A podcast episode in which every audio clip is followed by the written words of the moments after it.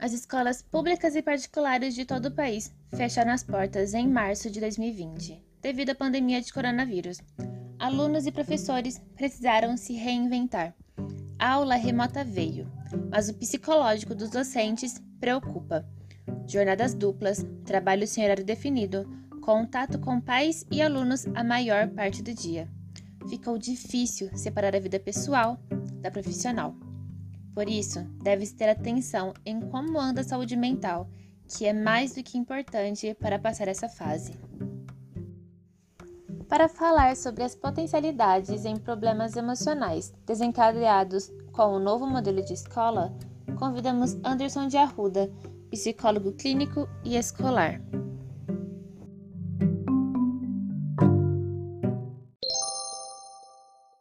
É, Anderson, eu havia feito algumas pesquisas que indicavam que boa parte das mulheres professoras acabam tendo uma rotina dupla entre dar aulas em AD em casa e ao mesmo tempo cuidar da família.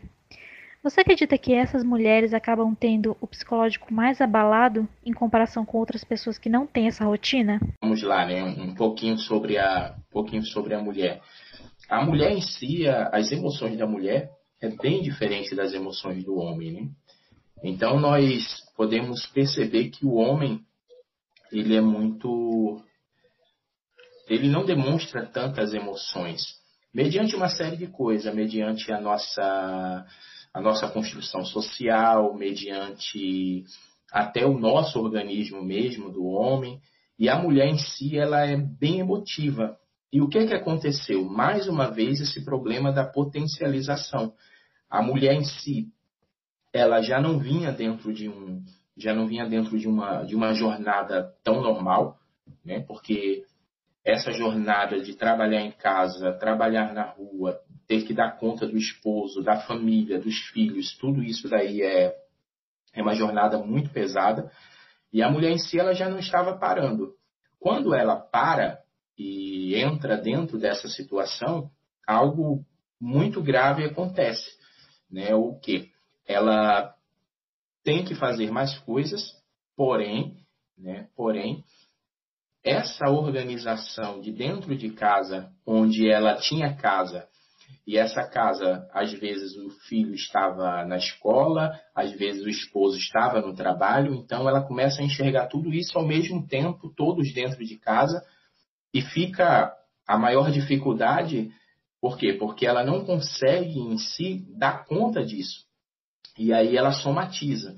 Né? Dentro da psicanálise fala muito sobre essa somatização. Então, o que, que ela somatiza? Ela somatiza o estresse, ela somatiza o, o, o fato de não conseguir fazer as coisas no horário, ela somatiza a cobrança, porque o esposo cobra, ela somatiza a cobrança do filho, e isso ela começa a desenvolver, com certeza, problemas emocionais. E esses problemas emocionais pode-se dizer que somatizado a tudo que ela está passando, começa a gerar automaticamente uma série de do que nós podemos falar de até doenças psicossomáticas, né? Então, a, qual a maior dificuldade? A mulher sofre muito com isso, né? E não é fácil, né? não é fácil. Eu acredito que o homem, esse negócio do homem ajudar, a gente já a gente já começa errado, o homem tem que ajudar a mulher, porque o homem tem que ajudar a mulher. Não é ajuda. O homem precisa fazer junto com a mulher. Ajuda é quando a responsabilidade é minha e alguém vem me ajudar. E isso está errado. A responsabilidade é dos dois dentro de casa. E quais são os problemas que são bem desenvolvidos pela mulher? É, ela entra no, no, no, patamar de estresse horrível, né? ela entra dentro de uma, de uma situação estressante muito grande entra às vezes em, em momentos depressivos, porque ela não, ela se cobra muito. A partir do momento que todos cobram, ela começa a se cobrar também, e tudo isso começa a gerar uma potencialização que vai se transformar, com certeza, em doenças psicossomáticas, em comportamentos também, que nós podemos dizer, somatizado a partir disso. E indo nessa linha de recorte social, essa mudança de hábito, de hábitos repentina que muitas vezes causa conflito de gerações devido à idade mais avançada de alguns docentes, como isso pode sobrecarregá-los? No caso, as pessoas de mais idade. É, o que que o que que precisava fazer? Na verdade, eles precisavam parar um pouco. Né? A escola deveria olhar para essas pessoas de uma forma diferente. Né? Pode-se dizer que com um olhar dentro de uma escuta, é porque alguns docentes, principalmente esses com, com uma idade mais avançada, eles pararam de ser escutados. Porque a escola parou de escutar essas pessoas. Por quê? Porque a escola começou a perceber que essa escuta, que às vezes nem acontecia de uma forma legal, essa escuta não estava produzindo muitas coisas. Porque pelo fato da idade deles, eles já vinham carregando já algumas dificuldades da sala de aula, mas eles conseguiam se adaptar à sala de aula. Sendo que aí o, um grande problema aconteceu, porque não tem mais como se adaptar na sala de aula. Eu preciso me adaptar na frente de um computador, eu preciso me adaptar na frente é, é de um aluno que tá só a tela lá, né? Ele colocava só a tela lá e, não aparecia. Então eu falava, não era interrompido. E o que que aconteceu? Isso tudo para mim começou a gerar uma certa um certo distanciamento.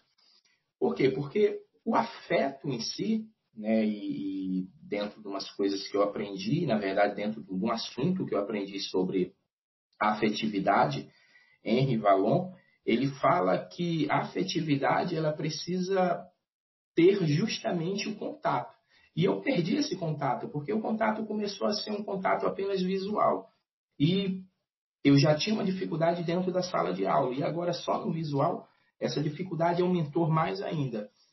Então, essas pessoas, né, esses com, com mais idades, que provavelmente já, já poderia até estar desenvolvendo algo, potencializou também nesse período de quarentena, onde eu falo e já não sou mais escutado. Sem contar o medo, entendeu, Ingrid? Porque começou a surgir um medo.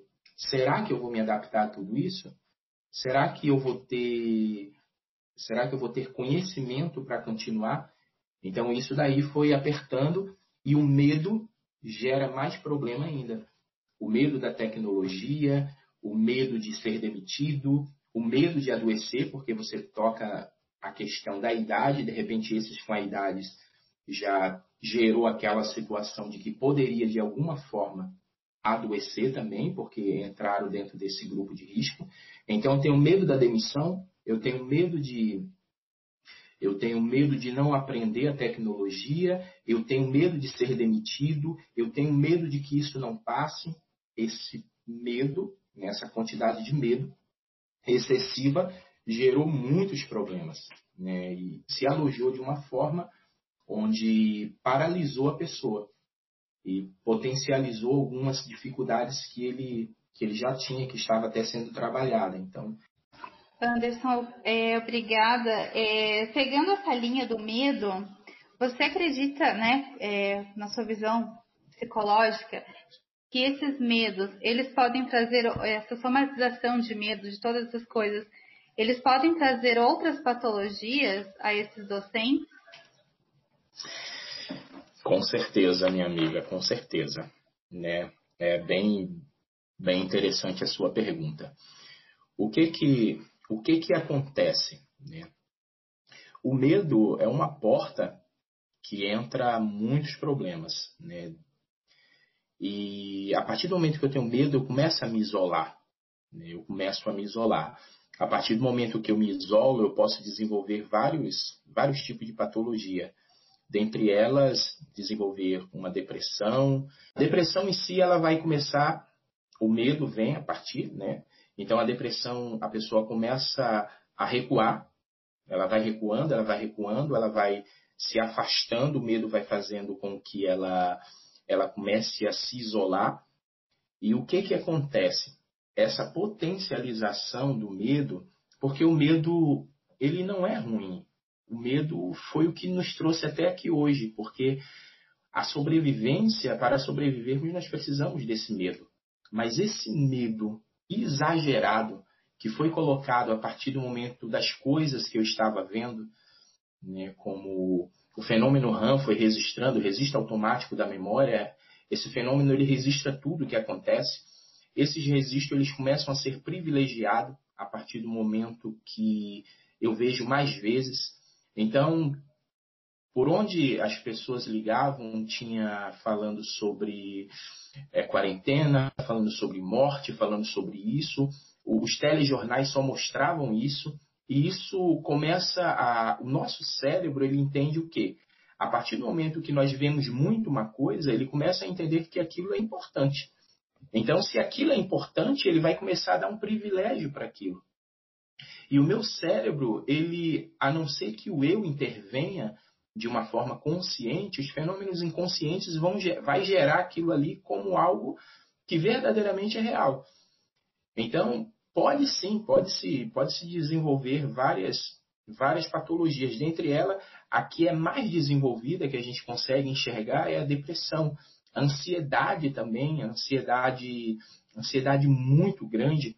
Né? A, gente vê, a gente vê pessoas ansiosas por tudo.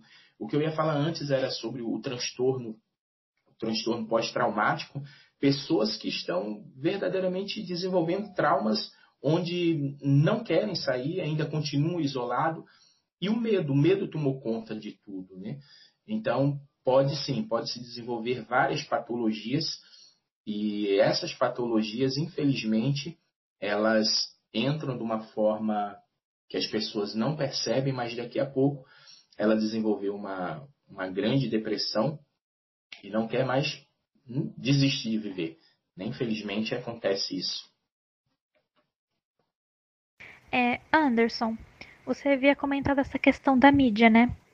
Então você acha que a mídia acabou tendo uma parcela de culpa nessa questão do agravamento do medo, que consequentemente deixou as pessoas com o psicológico mais abalado? Certeza. Toda vez que eu mostro o problema e não dou uma possibilidade de enxergar uma solução para esse problema, eu estou dizendo que não existem possibilidades. Eu até entendo que a mídia né, o, o trabalho da mídia em si deve ser um trabalho informativo, mas não um trabalho informativo buscando algo que possa ser apenas de um lado. Tem que mostrar, tem que mostrar as pessoas que estão conseguindo vencer, tem que mostrar as pessoas que estão conseguindo sobreviver.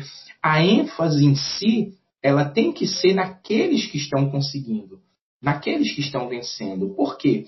Porque a nossa mente né, é, foi descoberto né, a partir dos anos 90 a questão da, dos neurônios espelhos, e os neurônios espelhos eles conseguem trabalhar de que forma? Eu começo a enxergar uma coisa e aquilo ali eu começo a imitar de uma forma natural. Então, se eu estou percebendo que está existindo uma evolução naquilo, automaticamente eu também vou trabalhar essa evolução dentro de mim. Mas se mostra que é morte, se mostra que é dificuldade, se mostra uma coisa, só vai mostrando aquilo, com certeza a, a mídia ela tem uma parcela de culpa grande. O governo também tem uma, uma certa parcela de culpa, né, porque a gente via o governo de um lado e a mídia de outro. Eu acredito que não era para ser dessa forma. Né? Não era para ser dessa forma, era para ser trabalhado de uma forma onde os dois pudessem trabalhar junto, onde o governo pudesse, pudesse enxergar os erros e onde, automaticamente, a mídia também pudesse enxergar os acertos, as coisas boas que estavam acontecendo. E aí, o que, que aconteceu, né, Larissa, dentro da sua, da sua pergunta? Eu comecei a acreditar né, piamente no que a mídia estava falando. Então, a partir daí, eu comecei a desenvolver mecanismos de defesas dentro do que eu via. Então, cada dia que se passa vai ficar pior. Cada dia que se passa vai ficar pior. E isso, a gente dá uma resposta para a nossa mente, uma resposta muito forte. Porque uma, uma, das, uma das formas de nós conseguirmos vencer algo é primeiro acreditar que nós vamos conseguir vencer. Mas quando eu não enxergo isso, a dificuldade é bem maior. Então gera-se automaticamente mais problemas e mais dificuldades, infelizmente. Bom, e Anderson, como que a gente pode tornar essa adaptação mais leve para os professores? Boa pergunta. Como? Na verdade, os professores eles precisariam de, de um auxílio e de uma ajuda de profissionais da saúde. Era necessário que eles recebessem essa ajuda, era necess, é necessário escutar. O que está faltando muito é a escuta. Infelizmente, essa escuta ela não está acontecendo. A escola não escuta os alunos, os alunos não escutam os professores, os professores não escutam a escola, e aí vai. Por quê? Porque tudo mudou. É necessário entender, né? É necessário aceitar tudo que nós estamos passando. É necessário entender que nós estamos dentro de uma situação bem diferente do que o que a gente passou em qualquer momento. Então, a escutativa com esses professores é fundamental, onde eles vão dizer as dificuldades deles, onde eles vão dizer o que eles estão conseguindo, onde eles vão dizer o que eles não conseguiram, uma forma criativa. De fato, nós perdemos a criatividade. O que, que acontece? Às vezes, essa criatividade que vocês têm, que nós temos, com o passar do tempo, ela começa a ser poldada. Então nós começamos a perder a criatividade. Chega um momento que o poder criativo que nós temos, se nós não mudarmos, esse poder criativo ele se perde. E onde está esse poder criativo desses professores? Ainda está dentro deles. Nós precisamos ouvir, precisamos ter ideias, precisamos nos reunir, mesmo que, que seja de uma forma assim. É necessário entender, é necessário respirar um pouco. Por quê? Porque a, a, as escolas elas queriam dar um, um resultado positivo para os pais, principalmente as particulares. Porque os pais não querem mais que os meninos vão para a escola. E como é que as escolas particulares vão funcionar? Então a escola chega para o professor e fala: você tem que fazer alguma coisa, porque senão você vai ser desempregado, porque não estão pagando. Aí o professor chega para os alunos e fala: vocês precisam dar resultados, porque se vocês não derem resultado, eu perco o emprego. E os alunos chegam para os pais e falam: Eu não aguento mais, eu não quero estudar. Né? Mas imagina passar duas horas na frente de um, de um computador estudando algo que você nunca estudou pelo computador. Então isso é muito difícil.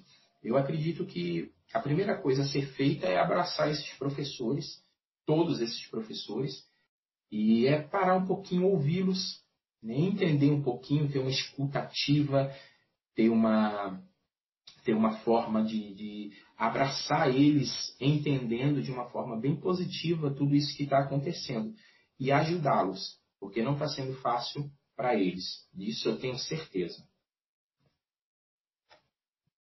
Anderson, é, voltando um pouco na questão das pessoas de mais idade, você acredita que essas pessoas têm mais dificuldade em procurar ajuda psicológica? Tem, tem, infelizmente tem essa dificuldade. Por quê? Porque a, a, a, psicologia hoje ela vem, ela vem ganhando seu espaço, mas a psicologia durante um bom tempo ficou como algo de pessoa doente. Né? Uma pessoa. Eu não sou louco para procurar um psicólogo. Sendo que, na verdade, louco é quem não procura. É o inverso. Então, procurar um profissional de saúde é de extrema importância mas aí vai de encontro a algumas crenças que eu tenho. Eu aprendi que só quem procurava psicólogo era quem tinha dificuldade, quem era louco. Então, essa, esse acesso já é um acesso difícil para eles. É o primeiro ponto. Segundo ponto, a escola, às vezes, algumas escolas, ou pelo menos um, uma boa parte, elas estão mais voltadas para o ensino onde o professor passa para os alunos do que a questão do acompanhamento dos professores. Tem professores aí que estão sofrendo. Mais uma vez, voltando ao que nós começamos antes, esse maior sofrimento deles hoje foi potencializado dentro da quarentena. Professores que estavam com depressão antes e na quarentena só fez potencializar, só fez ficar pior. Professores que estavam sofrendo de ansiedade há muito tempo, sendo que na quarentena só fez aumentar. E o que que o, o, o que que o governo aí, pronto, aí poderia, não poderia, mas deveria ser algo do governo, onde o governo pudesse olhar para essas pessoas e pudesse disponibilizar ajudas psicológicas para essas pessoas, gerando momentos assim, pelo menos momentos semanais, onde um profissional pudesse ter contato com eles, onde os professores pudessem ter uma abertura para conversar e onde pudesse mudar essa ideia. Mas enquanto nós tivermos essa mentalidade, vai ser um pouco difícil. Mas tem que, tem que se trabalhar. Tem que se trabalhar isso, essa, essa busca. Né? E mostrar para eles que existe né, um profissional que quer ouvi-lo. Né? Falta muito isso.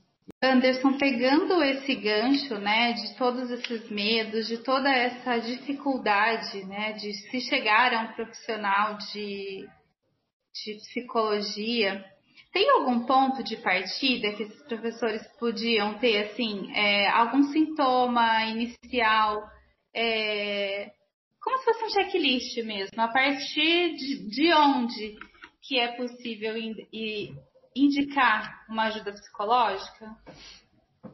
Pronto. O, o, o ponto de partida é justamente aquele onde você para e, e se pergunta: faz sentido para mim continuar da forma como eu estou? Quando nós começamos a perder sentido pelas coisas, isso daí nós precisamos ligar um alerta. A partir do momento que eu começo a perder um sentido, aquilo ali fazia sentido para mim. Estar na sala de aula fazia sentido, mas hoje já não faz mais sentido. Peraí, por que não faz mais sentido? Eu amava fazer o que eu fazia, mas agora eu tenho medo de atuar nisso. Então, o ponto de partida que todo profissional precisaria fazer era parar um pouquinho e olhar: poxa, peraí, faz sentido? Faz sentido isso para mim? E aí ele iria se perguntar. Outra coisa, parar um pouco e ver as coisas que ele fazia antes, que dava muito prazer, hoje já não dá mais prazer. A questão da, do distanciamento. Ah, alguns problemas eles começam a causar justamente um distanciamento. Eu quero me distanciar, eu quero me afastar, eu não consigo mais ouvir, eu não consigo mais falar porque ninguém me ouve, ninguém me entende. Então é nesses momentos assim que a pessoa precisa parar a questão da não, não tenho, não tenho mais vontade de viver, isso daí já está chegando dentro de um extremo, é onde a pessoa já deveria ter procurado né, ajuda o mais rápido possível. Mas quando ela começa a perceber comportamentos que ela tinha, que era prazeroso e hoje já não tem mais prazer. Comportamentos que geravam alegria, hoje já não geram mais alegria. Comportamentos onde ela estava bem e daqui a pouco ela já percebia que já não estava tão bem. Então são esses comportamentos que a pessoa precisa estar atenta. Ela precisa parar um pouquinho, olhar e falar: poxa, peraí, alguma coisa está acontecendo. Eu preciso, eu preciso buscar ajuda. Bom, Anderson, é, sobre essa parte de procurar ajuda, muitas pessoas não, não têm os recursos, né, para conseguir ajuda psicológica. Mas eu sei que, que existem alguns projetos que ou são têm um preço simbólico. Você conhece algum e indica para que os professores ou até mesmo os alunos possam procurar? É, hoje, hoje existe atendimento psicológico em postos de saúde, em algumas unidades, né? Unidades únicas de, de saúde existe. E o que que acontece? É, você tocou no ponto. Às vezes é, é um valor, mas existem terapias de grupo. Eu mesmo eu atendo num local e devido à pandemia parou e agora está voltando. É um local onde tem umas freiras e as freiras promoveram isso e eu atendo lá de uma forma social, não cobro nada. E existe, se nós procurarmos na cidade, nós vamos encontrar, vamos encontrar às vezes valores sociais que são mais baixos, vamos encontrar projetos onde tem um psicólogo que está atuando, Vamos encontrar terapia de grupo, que é um, um tipo de terapia que não atende apenas uma pessoa, mas atende várias. Então, é necessário procurar. Se procurar, na verdade, vai encontrar algumas coisas. Né? O que o, o maior problema é o que? O problema é que às vezes as pessoas não procuram. Isso é um fato, né? As pessoas, às vezes, infelizmente, elas não procuram e, por não procurar, agrava mais o problema, né? A dificuldade aumenta mais ainda.